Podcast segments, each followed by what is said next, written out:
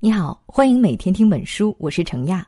今天为您解读的是《思想本质》这本书的中文版，大约四十万字。我会用大约二十六分钟的时间为你讲述书中精髓，如何通过语言这扇窗来洞察人性。全人类似乎都有一个共同的焦虑：人性如果有规律，那么人的思想和情感就没有办法逃离这套规律的束缚。这种规律呢，也被一些哲学家叫做人类的心智洞穴。这个说法来自于柏拉图的洞穴寓言。想象一下，一些囚犯被铐在一个洞穴里，他们被紧紧的锁在了一起，除了洞穴的墙壁之外，什么都看不到。他们身子后面有一个高高的舞台，放映师们在上面举着一些剪贴画和玩偶。舞台的背后放着一堆火，火光呢将那些剪贴画和玩偶的影子投射到洞穴的墙壁上。对于囚犯们来说，墙壁上放映的这些影像就是他们所了解的全部世界。人类对于这个洞穴墙壁的理解，就是我们的全部心智。我们怎么才能证明我们的心智究竟是这个洞穴的墙壁，还是外面多姿多彩的世界呢？《思想本质》这本书就揭露了一个残酷的真相，那就是人类始终身处在自己的心智洞穴，而揭露这个真相的路径就是语言。语言不是仅仅是人类使用的工具吗？为什么他在分析人性的时候这么重要呢？我们先讲一个有趣的故事：三十五亿美金，这个是世贸大厦承租人拉里希尔福斯坦的理赔金额。按照保险单条款的规定，世贸中心遭受任何一次毁灭性事件，希尔福斯坦都将得到一笔最高金额的赔偿。为此，希尔福斯坦和保险公司对簿公堂。律师团队辩论点的核心呢，就在于“事件”这一词究竟应该怎么定义？我们是算一次策划为一次事件呢，还是两次坍塌为两次事件呢？这个事件当中，语言的力量就凸显出来了。同一个词语的意思，可以根据立场不同、语境不同，被解释成完全不同的定义。作者平克的观点是：所有的一切来源于现实，但是一切又在人类的大脑中重建了。所以我们才在相同的事物上有这么多矛盾的看法，这和唯物主义者认为的人类的认知来自于现实的观点，以及唯心主义者相信的所有的一切都源于我们的大脑的观点都不相同。这本书的作者是斯蒂芬·平克，他入选2004年《时代周刊》世界最有影响力的百人名单，以及外交政策的世界百名思想家名单。平克是当今最伟大的语言学家之一，也是实验心理学家和认知科学家。他最善于通过语言这扇窗户，结合人类学、心理学和认知学来解读世界和人性本质。读这本书之前，你先想象一下，你手里拿着一个放大镜，名字叫做语言。然后呢，你展开一幅地图，上面有三个目的地，分别是社交关系、情感和思维。读这本书就好像是一次远航旅行一样。到达最终港口的时候，人性本质的密码会逐一解开。我们先来看第一个问题：透过语言看社交关系。在这一节会介绍语言所揭露的三种社交关系理论。第一种是我们中国人很在意的礼貌理论；第二种叫冲突博弈；最后我们再讲一个语言心理学中很实用的概念——相互知识。我们先来看礼貌理论。很多人错以为面子文化只有中国才有，其实不然。加拿大社会学家欧文·戈夫曼研究出了一种礼貌理论。他认为，人在交往中因为要维护面子而感到焦虑。每天呢，我们说的很多话都可能威胁到别人，这样就会伤害到对方的面子。比如，向别人发号施令，就会让对方觉得自己被挑战了；或者，我们向别人提出请求，如果对方回绝，他会落得一个自私的坏名声。就连提醒一个人做一件事儿，都有可能暗示着这个人对这件事的能力不足。所有的话语都有可能伤面子，在这个方面，人类是真的很脆弱。虽然人类脆弱，但是又充满了智慧。为了顾及大家的面子，我们发明了礼貌来补救。礼貌，这听上去是一个特别好的词儿哈，但是在语言学家眼中，可藏不住它的本质。语言学家安布罗斯曾经说过：“礼貌是最可忍受的伪善。”比如说，当你问候一个人“今天心情好吗？”或者北京人会问“你吃了吗？”你并没有真的关心这个问题的答案，你甚至不是真的询问了一个问题，只是常规的走了礼貌这个社交形式，保全了彼此的面子。不过，礼貌理论只能解释关系融洽的情况下会发生什么。那么，当两个人发生冲突的时候，人又会怎么思考呢？平克给出的答案是：人会自动进入一个冲突博弈模式。举个例子。一个男人闯了红灯，被警察拦在路边。然后呢，他想贿赂这个警察来逃掉这张罚单。那么他可以选择说：“放我走，我给你五十美元。”当然了，他也可以把驾照和一张五十美元都递过去，然后说：“这件事儿，我觉得在这儿解决就挺好的，不是吗？”很明显，第二种方式要比第一种好。这个小小的话术就牵扯到了博弈论。博弈论所有的实践当中呢，都有一个共同的基础，就是行动者并不了解对方的价值观。拿这个例子来说，驾驶者不知道他遇到的警察会不会徇私枉法。如果他用第一种方式贿赂，他所面临的风险系数就会增加，因为他万一遇到了一位刚正不阿的警察，那么就会面临闯红灯以及贿赂这两项指控。如果用第二种方式，法庭无法判定这种模棱两可的话术是在贿赂，所以呢，最多他就是付闯红灯的罚款而已。第二种话术明显让这位驾驶者的风险下降了。如果仔细观察，每天人类都在大量的使用这样的间接语言，间接话语有一个直接功能，就是极大降低贿赂成本，让贿赂变成了一个很日常的事情。比如，家长送老师礼物，想让孩子更受重视；病人送医生好处，希望有特殊照顾。间接语言让贿赂从台上变成台下，收受双方都能容易的抵赖。所以可以看出，人性本质会自动规避法律和道德上的风险，追求趋利避害的最佳途径。关于为什么人会相信间接语言的力量可以帮助他们逃避惩罚，平克总结出了很多语言上的规律，其中有一个最有代表性，叫做相互知识。相互知识这个概念有点绕啊，我们用一个例子来解释一下。有一个女人刚刚拒绝了一个性邀请，性邀请说的是要不要晚上来我家看电影。这个女人很清楚自己拒绝的一定是性邀请，这个男人也很清楚。女人拒绝了自己所提出的性邀请。有意思的就是，男女双方是否知道对方都清楚自己了解这个事实呢？当这个女人说不行的时候，男人清楚的知道女人的意思是不行，但是女人不确定这个男人是不是觉得自己没有领会他真正的意图。男女双方都不能百分之百的确定对方清楚的知道句子中的性意图，那么这就产生了高阶不确定性。如果这个男人说的是，你愿意今天和我发生性关系吗？那么这种不确定性就消失了。这就是学者们所说的相互知识概念。比如皇帝的新装，小男孩最后说了一句“他没有穿衣服”，引得哄堂大笑。但实际上，小男孩并没有说出任何人不知道的事实。但是他张口的那一刻，产生了一个重要的信息，那就是这个事实现在所有人都知道了。其实，中国人熟知的面子也是相互支持的产物。举例来说，如果你是一个大老板，你意外听到了别人在背后抹黑你，作为一个日理万机的人，如果这件事没有人知道，你一般也就觉得算了。然而，一旦你发现了大家都知道你其实清楚有人在抹黑你，你反而不得不去做些什么，因为如果没有任何反应的话，那么就会威胁到你的面子。因为你知道，所有人都知道了。相互支持不仅能带来面子的纠结，还可以凝聚力量。比如集会，集会的时候，为什么一些平常很软弱的人会突然大声呼吁呢？那是因为在集会当中，每个人都对一个社会事件有意见，而且呢，每个人都知道大家都对这个事件有意见。这样的相互支持可以让人更有力量，更容易团结一个群体。好。现在我们就来总结一下第一小节社会关系。从平克的分析可以看出，语言揭露了人在建立和维护社交关系时的一些固定思维。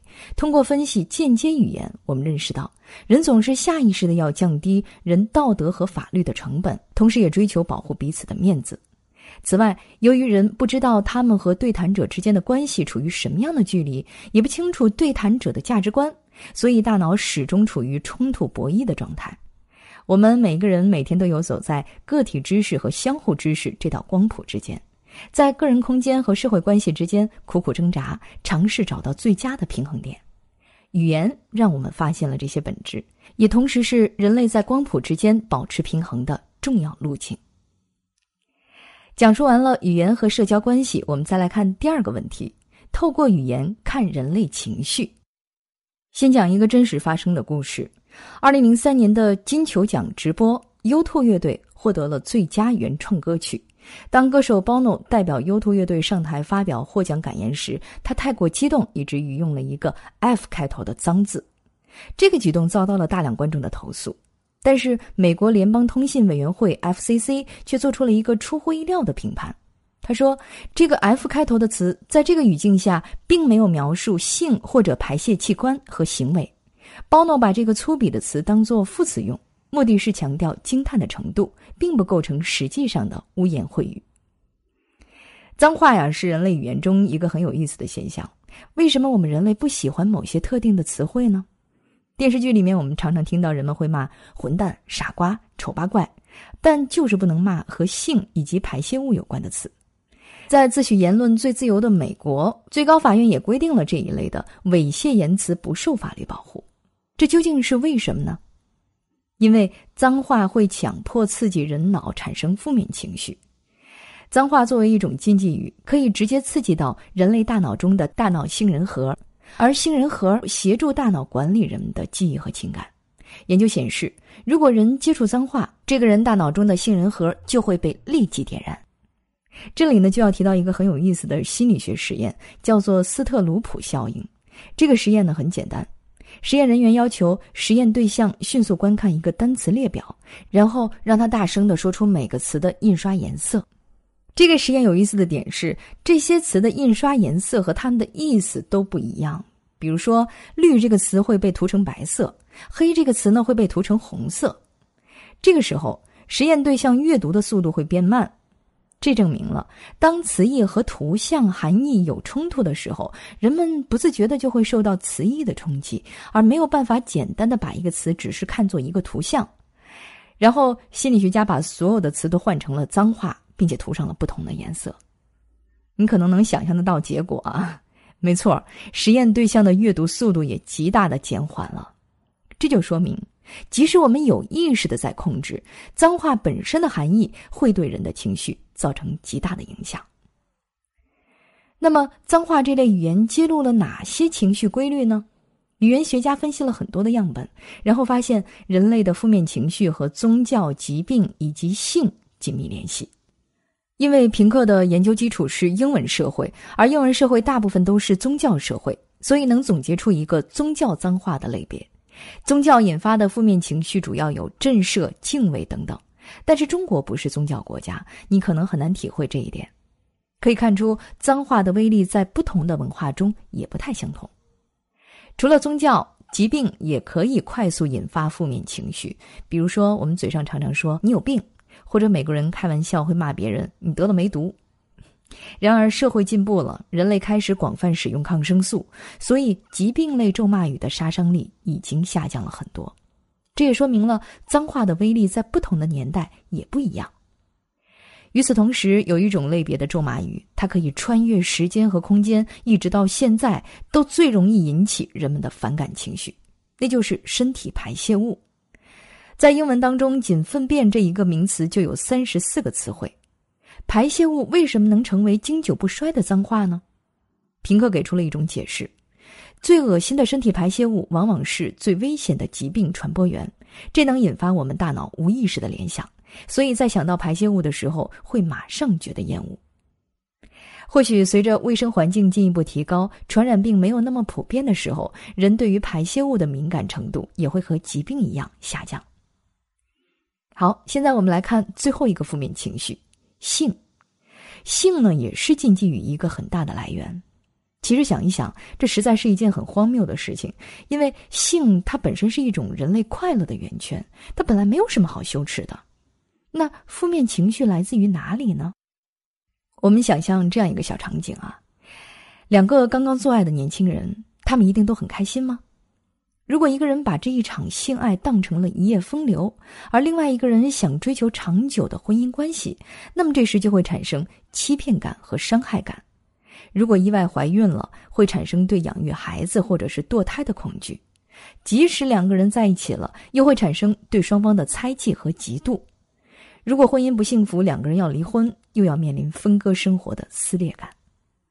所以说，性不仅仅只是带来快感，也会引发上面这些负面情绪。除了负面情绪，甚至还会有实质利益的冲突。我们把距离拉远一点，父母会关心传宗接代，社会舆论会关心性自由会不会带来一系列的社会问题。谈到性，个人和家族以及社会之间的利益冲突是显而易见的。我们再把距离拉近一点儿。其实呢，男女之间的性行为一定会伴随性冲突，原因就是哺乳动物都有一个特性，就是生殖不对称。雌性需要很长的时间妊娠哺乳，而雄性呢只需要几分钟的时间就可以完成交配。我们生活中的语言也反映了这种不对称，比如男人都喜欢说脏话，而且呢大部分的脏话都是侮辱女性的。西方经历了性解放运动。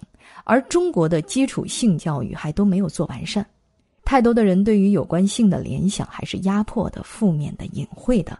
谈到性呢，人们都有普遍的心理障碍，语言也是这些障碍的帮凶。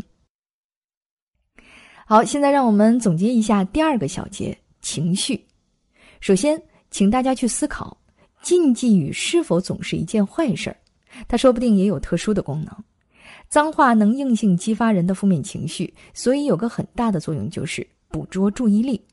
有很多公司就利用这样的禁忌语言作为他们的产品名字，由此来吸引客户的注意力。比如大名鼎鼎的 FCUK 服饰品牌，中国也有叫了个鸡的炸鸡连锁。通过分析脏话，我们学习到了几种人类负面情绪的来源，以及为什么我们心理上对于一些特殊词汇有负面联想。不过，作为语言的一个类别，脏话如果被谨慎而明智的使用，就可以起到一针见血的作用。最后，我们来看第三个问题：透过语言看人类思想。思想是一个大词，平克在这一部分具体谈的是人类大脑中有一个直觉物理，人根据这个直觉物理来理解空间、时间和因果关系。我们先来说一说人类大脑是怎么理解空间概念的。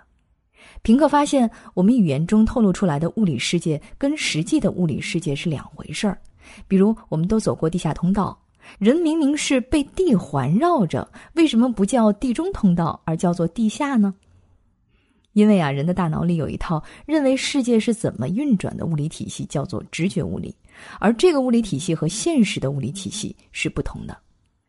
在现实生活当中，物体都是三维的。而人的大脑呢，会自动把物体分类一维、二维或者三维。一条线无论多细，它在真实的世界中还是三 D 的。但是人类用介词去形容跟这条线的关系时，会说沿着这条线，但绝对不会说沿着这个球。那是因为人类大脑里面默认一条线是一维，而一个球呢是三维。无论我们长大后学了多少物理知识，也很难打破人类大脑本能的物理认知。搞清楚了维度这个问题，我们就能理解地下通道这个问题了。之所以说地下或者水下，这是因为水和地面在我们大脑中被设想成了二维平面，而不是三维实体。我们会把物体的边界当成物体本身，所以说一旦突破了地或者水在我们脑海中的二维界面，我们就自动判定该物体处于水和地之下。说完了人大脑中的空间概念，我们再来谈时间。人究竟是怎么思考时间这个概念的呢？可能很多人都觉得答案非常简单，不就是按照时间先后顺序来谈过去、现在、将来吗？然而，语言告诉我们，人类的大脑对时间的理解要复杂很多。先说一说时态。大家都知道，英文里面有明确的时态来表示现在、过去和未来发生的事情。当一个人用过去式讲述一件事情，除了表示这事情发生在过去，同时呢，也暗含了这件事是事实这个意思。在英文语境下，如何辨别一个犯罪嫌疑人是否杀人，有时候可以凭借这个人对于死者的形容是否不经意间使用了过去式，就能盘问出来。而人类在谈到将来的时候，除了表示这件事会发生在将来以外，更多的是暗指了意愿和可能性。比如说，你在一家高级餐厅抱怨意大利面怎么还不上来啊？领班出来解释的时候，一定会说：“我们马上去催，餐马上会到。”而实际上，西餐厅出餐的顺序和时间都是固定的。领班用了未来时态，并不是在讲上菜这件事儿立刻会发生，而是礼貌的表示我们有催促的意愿，以及它可能会马上发生，请你别担心。所以在人类大脑中有一个心智秒表，它动不动。并不是完全按照时间先后顺序，而是当人们心生愿望的时候，这个秒表就开始运行；当人们如愿以偿，秒表就停下脚步。在人类的思想中，过去、现在和未来从来就不只是简简单单一条笔直的时间轴。说完了空间和时间，我们再来看一看事物的因果关系。平克告诉我们，人类大脑中的因果关系实在是太简单了，完全无法匹配在真实世界中复杂的逻辑层面。书中呢提到了这么一个例子：两个刺客在一次公共集会上合伙刺杀同一个独裁者，他们达成协议，谁先瞄准谁就先射击，后瞄准的刺客呢就混入人群。如果一号刺客一枪击毙了那个独裁者。那么很显然，他的行为就是导致独裁者死亡的原因。现在的问题是，如果一号刺客没开枪，那么这个独裁者就不会死。这种情况却不是真的，因为如果一号刺客没有开枪，那么二号刺客就会击毙那个独裁者。那么到底谁造成了独裁者的死亡呢？从这个例子就可以看出，因果关系不是简简单单的一起事件引发了另一起事件。所谓因果，是一个纵横交叉的组织。然而，当人们思考因果关系的时候，相信的不是事件的关联性，而是事件中隐藏的力量。这就是为什么科学发展到现在，星座还是被当做一个非常有用的理论来解释我们生活中的因果关系。好，现在我们来总结一下第三个小节：思想。人类大脑中有一个直觉物理，几千年来，人们靠着它解读空间、时间和因果关系。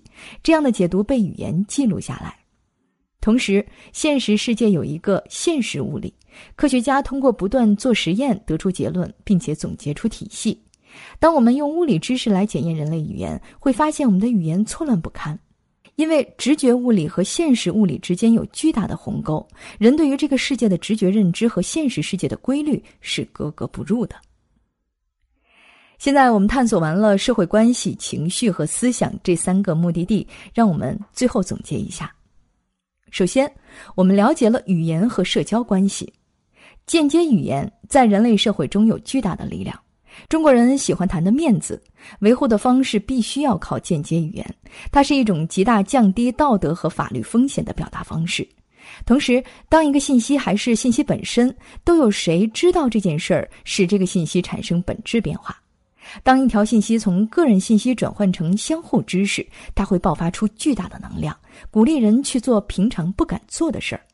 相互知识还会改变一个事件的性质，从而决定一个事件未来的走向。